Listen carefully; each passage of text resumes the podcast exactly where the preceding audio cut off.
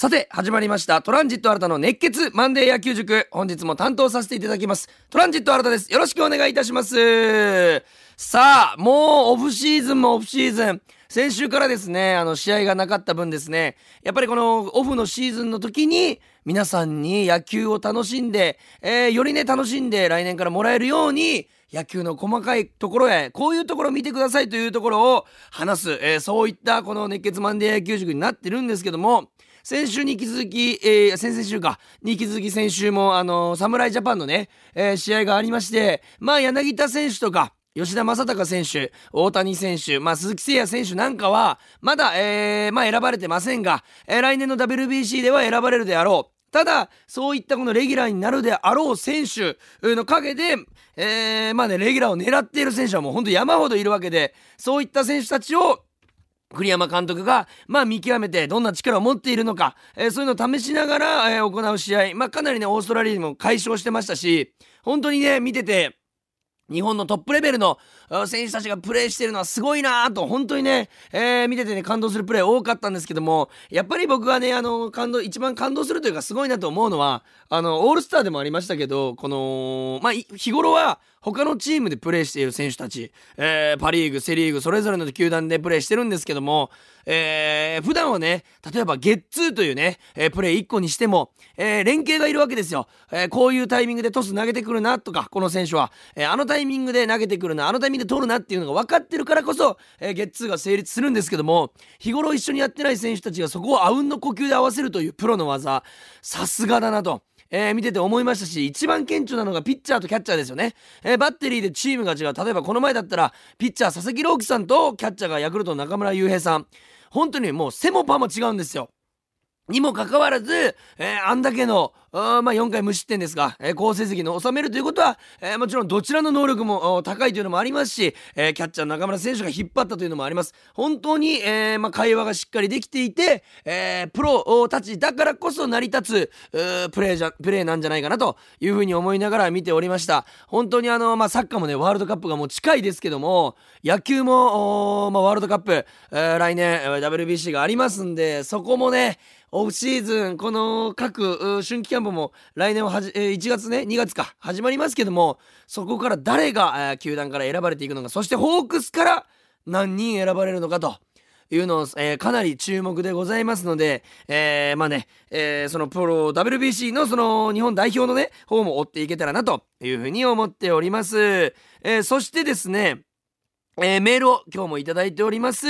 えートランジット新田さん、こんにちは、こんにちは。えーラジオネームアート部の千春さんよりいただいております。え宮崎の秋季キャンプも盛り上がり、ホークスは来季に向けて再始動しましたね。えー千賀投手は海外 FA でアメリカに行ってしまうので次世代エースの登場が必ず必要ですと、えーいいですね。この腹痛が痛いの書き方。必ず必要。いいですね。本当に必要なんだというのが伝わってきます、えーどのピッチャーが頭角を現してくるのかが楽しみですと。ところで新田さんに質問です。はいはい何ですか？その1新田さんはプロ野球選手を目指して高校大学と野球を続けられていたそうですが実際にプロ野球のプロ志望届を提出したことはおあるのですか？もしそういう経験があるならお話を聞かせてくださいとまず一つ目いただいております。そうですね。僕大学まで15年間野球やっておりましてもちろんプロ目指してやっておりましたからこのプロ志望届えーこれを出すことによって、えー高校球児そして大学野球の選手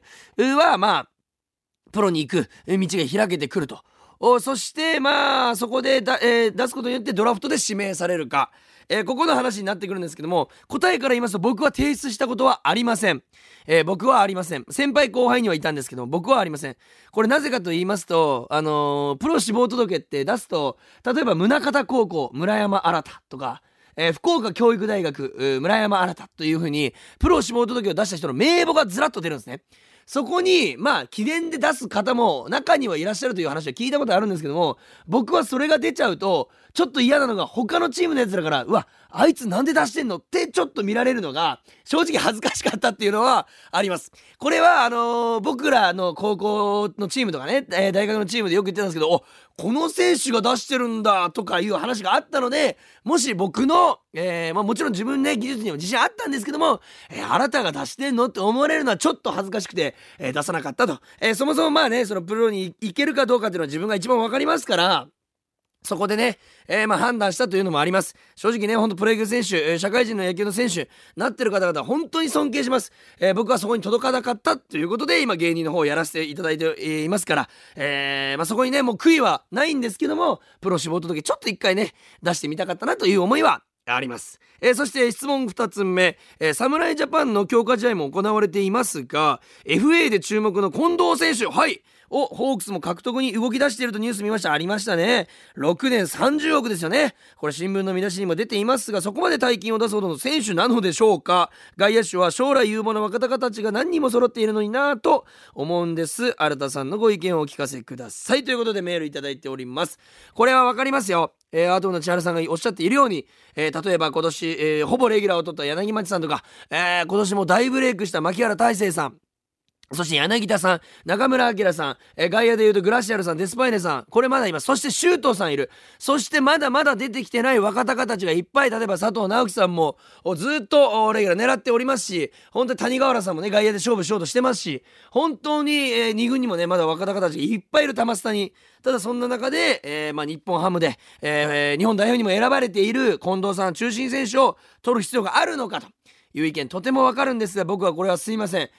本当に、えー、最終的に、えー、取るのはホークスですし、いいか悪いかというのはもう、もう正直言えないんですよね。ただ、えー、入ってきたところの、入ってきた時に、えー、ホークスにどういう影響を与えるかというのを解説させていただきます。これね、日本ハムの近藤選手という選手はですね、まあ外野手はま外野手なんですけども、サードもキャッチャーも、まあキャッチャーはもともとキャッチャーですから、サードもファーストもできるといったところで、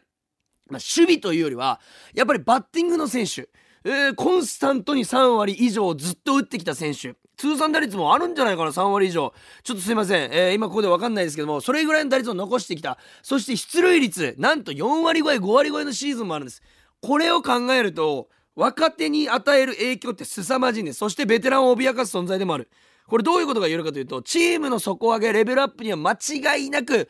つながるんですねこれ。だから例えば近藤選手のバッティングフォームとか、えー、バッティング練習えー、バッティングの態度、えー、バッティングのやり方練習のやり方そして試合に向かう姿勢ですね態度。ここを見ることによっていろんな選手の刺激になるというところで相乗効果は必ず生まれます。なのでいい影響しかありません。だってプロ野球選手って野球でご飯を食べていくということを数少ない、えー、数少ない人数で与えられた使命与えられたこの選手たちなんですよ。ってことは絶対に野球で一番になってやろうという強い気持ちがありますのでもし違うチームから入ってきたとしても何くそ負けるもんかという気持ちは皆さん持ってます。なので、ここで腐る選手は多分一人もいません。なので、逆に近藤選手からレギュラー取ったらかっこいいんじゃないとか、近藤選手に勝ってレギュラー取ったら本気だ、本物だとか、えそういう考え方を、ね、皆さん選手しますので、多分、あの、いい影響しかないと、えー、僕は思ってます。えー、もしこのホークス入りが決まらなかったとしても、えー、今このホークスに入るかもという時点でも選手たちにはかなり刺激になっているという話も聞きましたから、本当にあのね、えー、ぜひホークスに来た際は、もちろんあの大歓迎いたしますし、え、来なかったとしてもこれからも素晴らしい選手、尊敬する選手には変わりありませんので、という僕の見方でございます。え、なので僕の意見は、え、入ってきた時のメリットはかなりあるよと。いうところをここでは言いたいと思います。アート部の千原さん今日もメールありがとうございました。本当にたくさんの方からメールいただいて嬉しいです、えー、今日はですねちょっとイレギュラー回になりそうですが実はこのホークスのファン感謝祭高宝祭というのが、えー、開かれる予定がねドームであるんですけどもこちらの、えー、ペアあチケット5組様にプレゼントという企画を今やっておりまして、えー、なんとこのキングオブレディオ、えー、のツイッターのアカウントで今募集しておりまして、ハッシュタグ熱血マンデー野球塾、マンデー野球塾で、えー、書いていただいて、ハッシュタグ野球に関して、えー、まあ解説してほしいこと今、えー、絶賛募集しておりまして、その、このね、アカウントに対してメッセージを送ってくれたら、僕がこのね、ラジオの中で解説するかもというふうに書いてあるんですけども、それをね、ちょっとね、解説させていただこうかなと少しできる分は。これこれをね今日やっていこうと思いますんでちなみに応募方法はこのアットマーク RKBRKOR をフォローしていただいて、この投稿リツイート、これ締め切りがですね、えー、11月17日木曜日、今週の木曜日までとなっております。当選発表は DM で、えーやえー、したいと思いますので、ぜひ皆さんまだまだ参加できますので、こちらのキングオブレディオのツイッターのアカウントにメッセージをいただければ、えー、メッセージというのはですね、この野球に関して僕に解説してほしいこと、これを書いていただければ、えー、応募となりますので、ぜひ皆さんよろしくお願いします。そしてこの今日現時点で、えー、来ているものについて解説できる部分を今日解説していくということになっておりますので、皆さん、ぜひ、えー、続きもね、聞いていただけたらと思います。それではちょっと長くなりましたが、今日も始めていきましょうプレイボールトランジット新たの熱血マンデー野球塾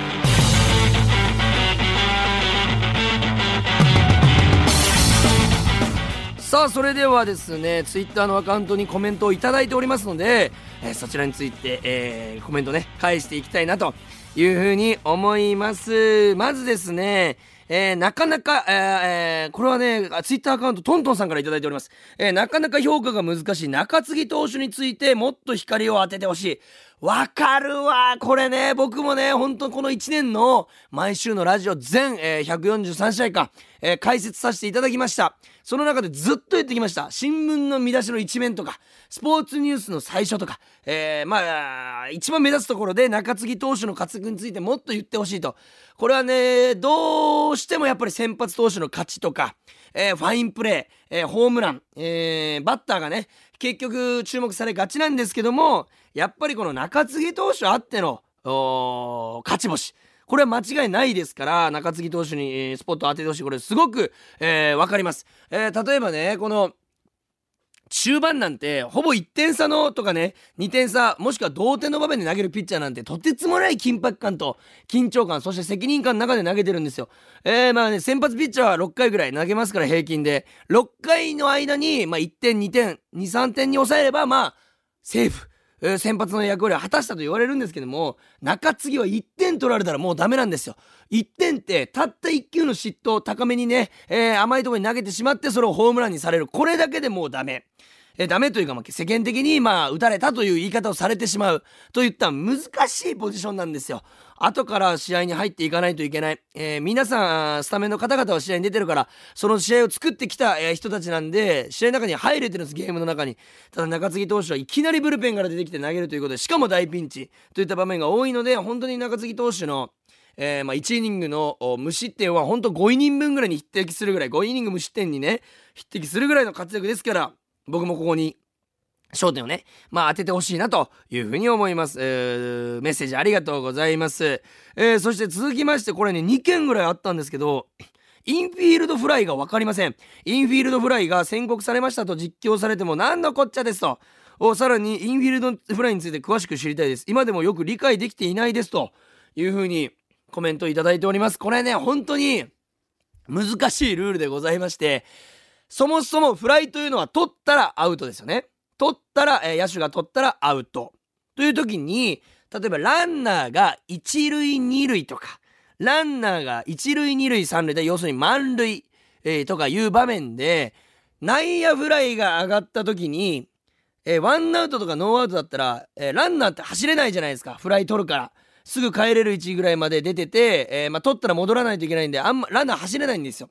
だから野手はわざとボールを、上がってきたフライのボールを落とせば、これ近くのベースに投げてでもう一個のベースに投げたらゲッツー取れるんですよ。なんで、えー、わざと落とすことによってゲッツーを取る。これを防ぐためにインフィールドフライというものがあるんですね。でインフィールドフライというのはバッターは内野フライ、えー、を打ち上げたあもしくは外野の手前の内野手が取れる範囲のボールを打ち上げた時点で審判があこれはわざと落としてゲッツー取れると思ったらインフィールドフライって宣告するんですよ。そしたらバッターはその時点でアウトです。なのでもう走る必要はないんですね。取っても取らなくてもアウト。野手は取っても取らなくてもアウトなんです。ただ落としたり、えー、した時は、えー、ランナーは、えー、戻ってれば走れたり、えー、まあ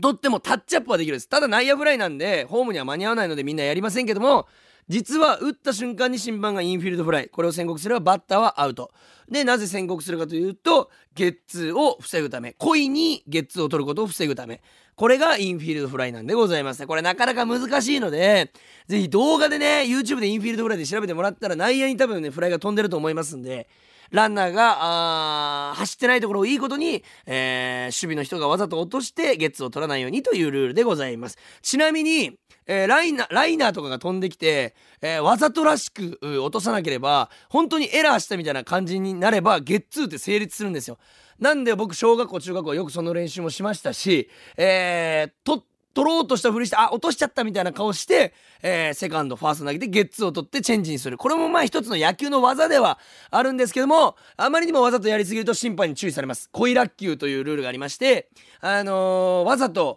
落とした時点で審判の判断でアウトにされると。なのでゲッツーが成立しないということもありますんで、えー、練習する少年諸君たちは、えー、演技力もしっかり高めつつ、えー、頑張ってほしいなというふうに思います。僕の今僕のねこの舞台とかで今このラジオでやってるこの大げさなに見えるような感じってそこから来てるんじゃないかなと思うぐらい、えー、その練習をした記憶があります。なのでわざと、えー、落としてゲッツーを防ぐため、えー、ゲッツーを取るのを防ぐためこれがインフィールドフライでございます。ご理解ご理解というかねまあ分かっていただけたら嬉しいですありがとうございますそしてえー、ギータはなんであんなにかっこいいととシンプルに、えー、質問をいただいております。えー、わかりません ただ本当になんであんなかっこいいそしてなんであんなに打てるんと？ああいう声止まんないっすよね、本当に。野球もできて背も高くて体格も良くて、人やです。しかも人当たりも良くてキャラも良くて、そしてかっこいいと。本当に神は2物も3物も4物も5物も6物も7物も与えるんだなというふうに思うような選手でございますよね。これ分かります？コメントありがとうございます、えー、そしてですね、えー、盗塁についての準備についてえー、詳しく解説をお願いしますといただいております。これですね僕のラジオよく聞いてくださってるというふうに思うんですけどもあの盗塁、えー、このね1年間の解説の中であの盗塁すごいんですよ。普通の盗塁じゃないんです。なんでか分かりますかという、ね、投げかけ投げかけをね皆さんにしたこともあるんですけどもその時に言ったのが初球でランナーに出て初球で走るってすごく準備がしっかりしてないとやれないことという説明解説をさせていただいたことがあるんですけどもこれね盗塁ってまず、えー、ピッチャーが投げて一塁からセカンドもしくはセカンドからサードに走るそしてキャッチャーがその人にタ、えー、キャッチャーが投げたボールでタッチされる前にベースについておけばセーフというルールなんですけども、まあ、塁を文字通り盗むと。言ったようにインプレーの中だったらいつ走ってもいいというルールがございますんで、えー、隙をついて走る。この盗塁にまず必要不可欠なのがスタートの良さですね。ピッチャーがホームに投げると投げ始めた瞬間にスタートを切ること。そしてリードの大きさ。リードの大きさがとても大事なんですね。ちっちゃいリードじゃあいくら足速くても、えーえー、盗塁はアウトになってしまう。そしていろいろな情報を頭に入れること。これはピッチャーの、えー、セットポジションからホームに投げるスピードが速いのか遅いのかもしくは今から変化球このカウントだと変化球投げやすいのか、えー、ストレート投げやすいのかもしくはキャッチャーの肩が強いのか弱いのか、えー、そして土は硬いのかやばいのか人工芝なのか土なのかそしてえー、盗塁というのはラストセカンドベースにとかサードベーススライディングするんですけどそのスライディングが自分が得意なのか不得意なのかといったようなあまたある情報を全て頭に入れてこの1球というところで走らないといけない。それを1球で決めるというところに凄さがあるんですね。それをぜひじゃあ前次回かその次ぐらいにちょっとたっぷりもっとね話したいと思いますんで、えー、そういった要素があるということだけまず頭に入れていただいてそして次のラジオその、ま、もしくはその次のラジオで聞いてもらったら、えー、答え言いますんでぜひ皆さんえー、聞いていただきたい。えー、そしてね、あの、こちらのツイッターのアカウントに、え、まあ、え、コメントいただいた方もですね、ぜひ、ラジオ聞いていただけたらというふうに思います。いいですね。こうやってこの皆さんの、えー、コメントに対して解説していくというのは、えー、僕も、えー、皆さんが何に興味があるかを知りたいですし、その興味について解説できたら一番、えいいですので、え本当にこのような機会をいただけてね、え嬉しいです。皆さんね、コメントありがとうございます。そして、1回した人もまだしてない人もまだまだコメントできます。応募していただきたい。17日木曜日、えー、までとなっておりますんで、えー、ぜひ、えー、Twitter のアカウントで、えー、キングオブレディオと調べていただきましたら、えー、そこから出てく、えー、サイトが飛んできまして、えー、今日でいう2日前ぐらいに、えー、されたツイートですのでそちら遡っていただければ見れます、えー、高放祭のペアチケットを抽選で5組様に今プレゼントするという企画をやっております。応募方法はこちらの Twitter キンアカウントキングオブレディオの Twitter アカウントをフォローしていただきまして投稿をリツイートしていただければ、えー、応募となります、えー、当選発表は DM で行いますので、えー、そのねあの応募の条件としまして野球に関して解説してほしいことを書いていただくと。すると当選確率がアップいたしますので皆さんコメント欄にぜひぜひコメントよろしくお願いします。そしてこのように解説していけたらなというふうに思います。皆さんたくさんのご応募お待ちしております。さあ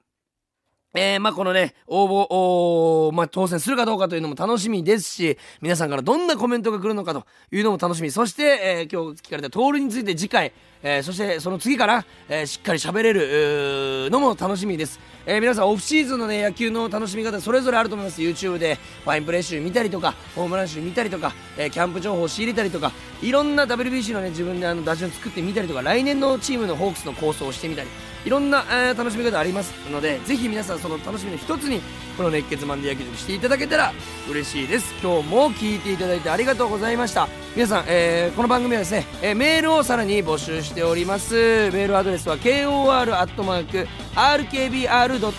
kor.rkbr.jp rkbr.jp となっておりますのでぜひ皆さん、えー、コメントよろしくお願いいたします。皆さんからのメールフリーメールもお待ちしております。それではオフシーズン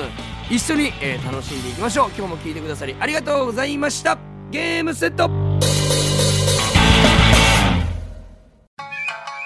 落語家の立川翔志です。1週間のニュースの中から気になる話題を題材に新作落語をお送りしているポッドキャスト番組立川翔志のニュース落語。もう聞いていただけましたか？政治家の問題発言や動物たちの微笑ましいエピソードなどなど落語の世界でお楽しみください。 Apple、Spotify、アマゾン、グーグルの各ポッドキャストで立川翔志で検索してフォローお願いします。また生放送でいち早く番組をチェックしたい方はラジコで RKB ラジオ立川少子金サイトを聞いてください。毎週金曜朝6時半から10時まで生放送中です。さらにこの立川少子のニュース落語は本で読むこともできます。お近くの書店ネット通販でお買い求めください。本と音声両方で立川少子のニュース落語。